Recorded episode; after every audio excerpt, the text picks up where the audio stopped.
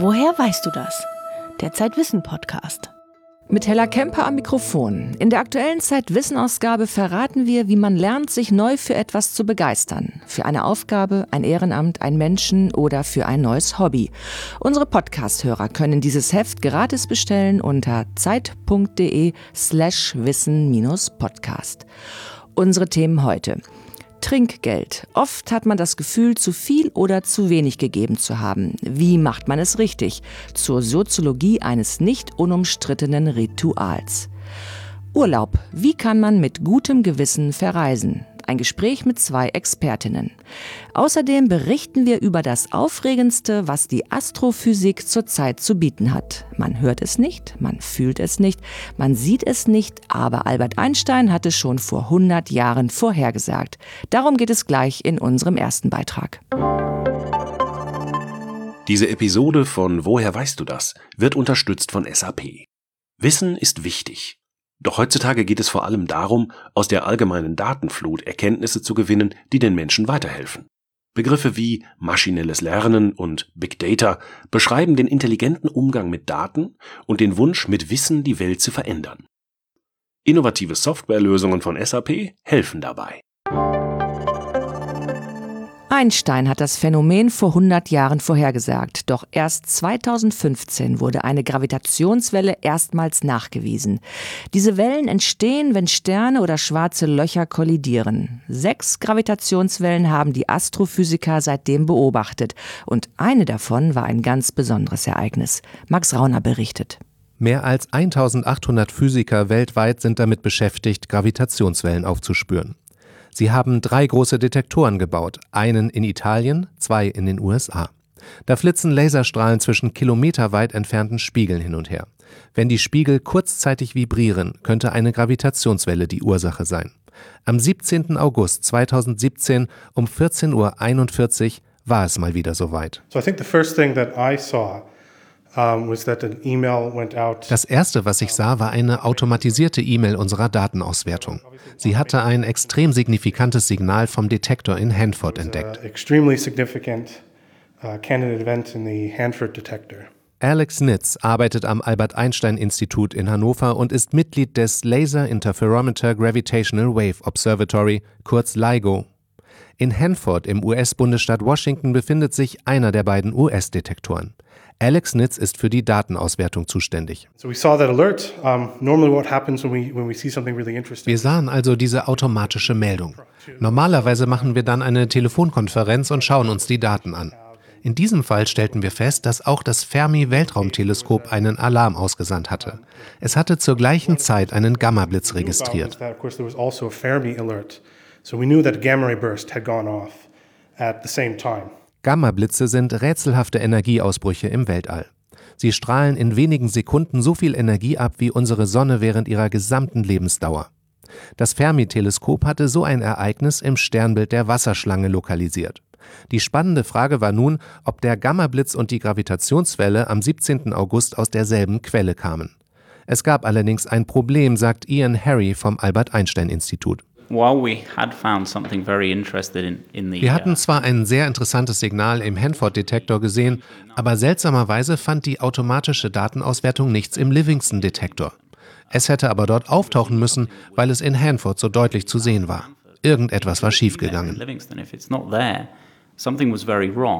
In Livingston, Louisiana, 3000 Kilometer von Hanford entfernt, steht das zweite Laserinterferometer der USA.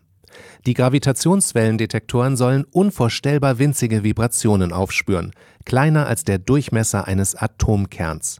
Dabei kommt es ständig zu Fehlalarmen, zum Beispiel wenn in der Nähe ein LKW vorbeifährt. Nur wenn zwei oder drei Detektoren kurze Zeit hintereinander ein identisches Signal empfangen, könnte dies eine Gravitationswelle sein, die die Erde durchquert. Doch die Anlage in Livingston war ein paar Sekunden zuvor von einem Störsignal gewissermaßen geblendet worden. It took us around two to three hours to manually remove this instrumental artifact from the data and send it back through our search procedures. Zwei bis drei Stunden brauchte Ian Harry, um die Daten von dem Störsignal zu bereinigen. Das war an diesem Tag aber nicht seine einzige Sorge. Seine Frau, ebenfalls Physikerin, lag im Krankenhaus. Es gab Probleme mit der Schwangerschaft. Ich hätte um 5 Uhr nachmittags da sein sollen, aber ich musste sie anrufen, ich würde später kommen. Warum? fragte sie. Ich sagte, in drei bis vier Monaten wirst du es herausfinden, dann wird die Öffentlichkeit davon erfahren. 10 bis 20 Minuten Verspätung in der Datenanalyse gehen also auf das Konto meiner Frau. Schließlich stand fest, auch der Detektor in Livingston hatte ein Signal wie in Hanford registriert und auch aus Italien kam eine Bestätigung. Eine Minute lang hatten die Spiegel aller drei Detektoren kurz nacheinander vibriert. Wenn man die letzten Sekunden in hörbare Frequenzen überträgt, klingt das so. Wenn zwei schwarze Löcher oder zwei Neutronensterne einander umkreisen, kommen sie sich im Laufe der Jahrmillionen immer näher, bis sie schließlich ineinander krachen. In diesen letzten Sekunden sind die ausgesandten Gravitationswellen am stärksten und enden dann abrupt. Die Welle durchquert mit Lichtgeschwindigkeit das Weltall und versetzt den Raum vorübergehend in winzige Schwingungen. Ian Harry, Alex Nitz und ihre Kollegen konnten nun die Himmelsrichtung berechnen, aus der die Gravitationswelle eingetroffen war. I think at around 6 p.m. on August the 17th, we were able to create uh, a sky map, a sky localization region that we were able to then send back to astronomers. Die Quelle lag ebenso wie der Gammablitz im Sternbild der Wasserschlange, eine Sensation. Die ersten fünf Gravitationswellen seit 2015 waren von ineinanderkrachenden schwarzen Löchern ausgesandt worden. Das zeigten Computersimulationen. Schwarze Löcher sind dunkel und mit Teleskopen nicht zu erkennen. Diesmal jedoch war den Forschern offenbar ein Neutronensternpaar ins Netz gegangen. Das sind besonders schwere Sterne. Die Forscher alarmierten Astronomen in aller Welt, um so viele Teleskope wie möglich in Stellung zu bringen. Ich war die ganze Nacht wach, weil am laufenden Band Beobachtungsergebnisse reinkamen. Ich weiß noch, wie ich den ersten Bericht von einem optischen Teleskop sah. Es war zu gut, um wahr zu sein. Ich dachte, wir könnten uns schon glücklich schätzen, den Gammablitz gesehen zu haben. Aber die Astronomen vom optischen Teleskop waren fest davon überzeugt, dass sie auch etwas sahen. Elf Stunden nach der Ankunft der Gravitationswelle entdeckte das erste optische Teleskop von Chile aus ein starkes Lichtsignal aus dem Sternbild der Wasserschlange. Viele andere wurden ebenfalls fündig. Sie beobachteten in derselben Himmelsrichtung ein blau-ultraviolettes Aufleuchten, das im Laufe mehrerer Tage ins Infrarote wechselte. Die Quelle des Spektakels lag in der Galaxie NGC 4993. Sie ist 130 Millionen Lichtjahre entfernt. Alessandra Buonanno ist die Chefin des Albert Einstein Instituts. Sie erklärt die Bedeutung des Funds. Vor allem haben wir die Ursache der Gammablitze aufgeklärt, die man seit vielen Jahren mit Teleskopen beobachtet. Sie entstehen durch kollidierende Neutronensterne.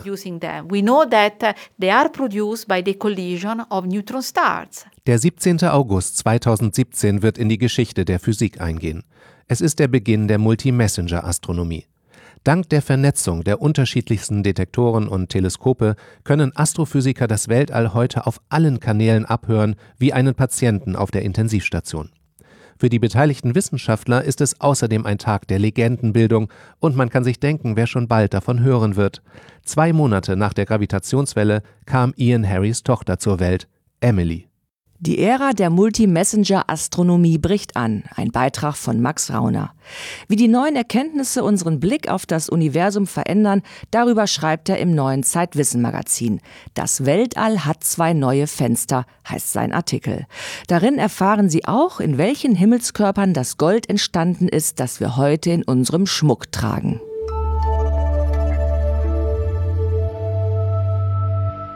Man sitzt mit Freunden oder der Familie im Restaurant, hat gut gegessen, der Kellner bringt die Rechnung. Wie viel Trinkgeld soll man geben? Was ist zu viel, was zu wenig, was angemessen? Das wissen Trinkgeldforscher. Anja Leuschner hat einen von ihnen ausfindig gemacht. Kann man einer Kellnerin oder einem Kellner eigentlich zu viel Trinkgeld geben? Diese Frage hat der Soziologe Christian Stegbauer erforscht.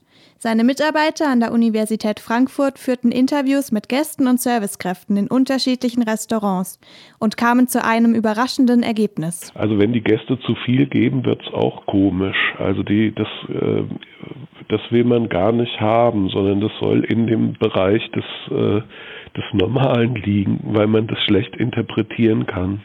In einem Fall ist es passiert, dass die Servicekraft das Trinkgeld heimlich den Gebern wieder zurückgegeben hatte. Das waren Bewohner aus einem Altenheim und die Servicekraft fand es unangemessen hoch, das Trinkgeld, und hat deswegen denen das wieder so zurückgegeben, weil sie das nicht für angemessen fand. Und, und wir hatten einen anderen Fall, da hat die, die Wirtin ähm, auch explizit gesagt, sie möchte gar nicht so viel Trinkgeld haben von ihren Stammgästen. Das, ist, äh, das wird für die zu teuer. Sie äh, legt eigentlich mehr Wert darauf, äh, dass die wiederkommen. Häufiger allerdings wird im Restaurant diskutiert, ob man zu wenig Trinkgeld gegeben hat. Man kann empfehlen, sich an die Konvention zu halten. Ähm, damit liegt man immer richtig. Fünf bis zehn Prozent ähm, oder aufrunden, dass man ungefähr auf so einen Betrag kommt. Ähm, damit liegt man bestimmt nicht falsch. Wir haben in den Interviews allerdings auch festgestellt, dass sich die Servicekräfte eher ein bisschen höheres Trinkgeld wünschen, als die Gäste, die wir interviewt haben, äh, bereit waren zu zahlen. Warum zahlen Menschen überhaupt Trinkgeld? Wirtschaftswissenschaftler haben argumentiert, dass sich die Gäste dadurch einen besseren Service erhoffen. Das Argument hat aber eine Schwachstelle. Was für einen Grund gäbe es aus so einer Sicht, ähm, zum Beispiel auf einer Raststätte, wo man ein einziges Mal nur anhält, ähm, überhaupt ein Trinkgeld äh, loszuwerden, überhaupt ein Trinkgeld zu geben? Das ist äh, da sehr schwer zu erklären. Es muss also um mehr gehen als um eine reine Kosten-Nutzen-Abwägung. Deshalb ist das Phänomen des Trinkgelds auch für Soziologen interessant das Geld, was man überreicht, ist ein Kommunikationsmittel. Man kann es auch als eine Art Kommunikationsmedium bezeichnen, dass also zum Beispiel ähm, man damit ausdrückt, ich war zufrieden. Oder das Gegenteil. Ist ein Gast mit dem Essen oder dem Service gar nicht zufrieden, gibt er mitunter gar kein Trinkgeld. Und dann ähm, kriegt die arme Bedienung das ab, sie bekommt kein Trinkgeld, aber sie kann vielleicht gar nichts dafür. Der Fehler ist an einer ganz anderen Stelle in der Kette ähm, entstanden und die, die Bedienung bekommt dann nicht nur kein Trinkgeld, sondern bekommt auch noch den Ärger der Gäste ab. Und dann kann man sich auch fragen, ob das äh, so gerecht ist. Das Ritual des Trinkgeldzahlens hängt von Konventionen und unausgesprochenen Erwartungen ab.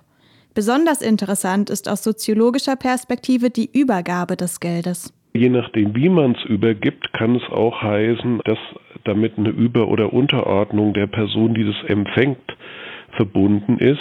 Und deswegen gibt es sowas äh, wie bestimmte Übergaberiten, dass es in so einer Klatte übergeben wird, zum Beispiel, wo ähm, es nicht gezeigt wird oder in einem Kästchen.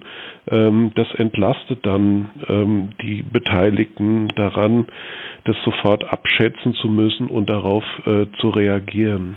Spannend wird es, wenn Gruppen ins Restaurant gehen und am Ende jeder separat bezahlt. Wie viel Trinkgeld man gibt, könnte andere Menschen ja darauf schließen lassen, ob man eher eine großzügige Person oder eine geizige ist. Besonders heikel Weihnachtsfeiern. Also wenn man zum Beispiel mit dem Unternehmen, in dem man beschäftigt ist, mit der Abteilung zum Essen geht und jeder zahlt für sich und derjenige, der am meisten verdient in der Abteilung das niedrigste Trinkgeld gibt, dann wird am nächsten Tag darüber geredet. Trinkgeld als Gegenstand soziologischer Forschung. Ein Beitrag von Anja Leuschner. Im aktuellen Zeitwissen-Magazin klärt Nils Böing über die Geschichte des Trinkgelds auf und verrät, warum Trinkgeld auch mit sexueller Fantasie zu tun hat. Weltweit hat die Zahl der Touristen in den letzten 50 Jahren dramatisch zugenommen. Tausendmal so viele Menschen wie noch 1960 sind heute rund um den Globus auf Achse. Es hat sich herumgesprochen, dass das auch negative Folgen hat. Muss man ein schlechtes Gewissen haben, wenn man Skiurlaub macht oder auf die Kanaren fliegt? Anja Leuschner hat mit zwei Reiseexpertinnen über nachhaltigen Tourismus gesprochen. Wer auf Reisen geht, freut sich auf eine erholsame Zeit. Aber das ist sie nicht unbedingt für alle Beteiligten. Laura Jäger von der Organisation Brot für die Welt beschäftigt sich seit vielen Jahren mit den Folgen des Tourismus. Wenn einer unterwegs ist, sind immer viele davon betroffen. Und deswegen haben wir eben eine Verantwortung als Touristen in dieser privilegierten Situation, dafür zu sorgen, dass unser Urlaubsvergnügen nicht zu den Lasten ähm, anderer Menschen geht und sie in ihrer Existenz bedroht. Und die gute Nachricht ist aber, dass man mit Bedacht und ein bisschen Köpfchen dafür sorgen kann, dass wir als nicht nur als Touristen von unserem Urlaub profitieren, sondern dass auch die einheimischen Menschen vor Ort ähm, von unserem Urlaub was haben, profitieren können. Wer reist, sollte das achtsam tun, meint Tourismusforscherin Martina Schakja. Sie unterrichtet nachhaltige Tourismusentwicklung an der Hochschule Heilbronn. Ich denke einfach, das Hauptproblem, was wir uns klar machen müssen, was den Tourismus angeht, ist weniger das, was vor Ort passiert. Das ist auch natürlich sehr wichtig, aber die Achillesferse des Tourismus ist vor allem die Mobilität. Und ja, wenn man sich anschaut, und das ist etwas, was mich jetzt eigentlich auch aktuell sehr stark umtreibt, wir wissen jetzt auch neuesten Untersuchungen zufolge, dass, dass ja ungefähr acht Prozent der globalen CO2-Emissionen auf den Tourismus zurückzuführen sind. Dass Urlaube und Reisen nachhaltig sein können, ist vielen Menschen bewusst. Aber sie, sie verknüpfen das nicht mit ihrem eigenen Verhalten. Und, und das ist problematisch. Es darf nicht mehr so sein, dass wir nur noch irgendwie das, den Wochenendtrip nach Malle oder das Shopping, die Shoppingwoche in New York als, als reizvoll betrachten. Wir müssen wieder uns entschleunigen, was das Reisen angeht. Wir müssen uns ja auch hinterfragen, macht es dieses schnelle Reisen wirklich glücklich? Erholen wir uns da überhaupt? Diese Fragen muss wohl jeder für sich selbst beantworten. Trotzdem gibt es ein paar allgemeine Faustregeln, wie eine Reise gelingen kann, findet Martina Schakja. Also der erste Tipp, reisen Sie langsamer. Ja, es gibt ja auch andere, überlegen Sie mal, vielleicht kommen Sie irgendwo nach Südeuropa, ja, vielleicht auch mit der Bahn und erleben vielleicht wieder was, äh, wenn sie schon ein bisschen älter sind, was sie vielleicht mal als, als Jugendlicher gemacht haben, so etwas ähnliches wie Interrail und versuchen mal, ob sie auch mit der Bahn zum Beispiel nach Madrid, Barcelona kommen. Paris ist überhaupt kein Problem. Das ist sehr genussvoll, mit der Bahn nach, nach Paris zu reisen von Deutschland aus. Sicher, nach Indien, Neuseeland oder auf die Kanaren kommt man nur mit dem Flugzeug.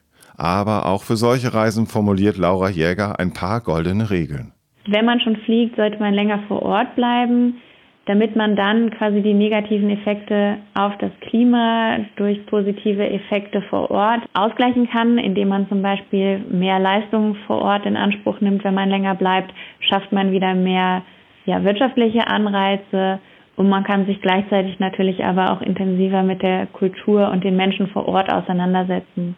Es ist ein Dilemma. Reisen schadet der Umwelt, aber es bringt die Menschen auch weiter.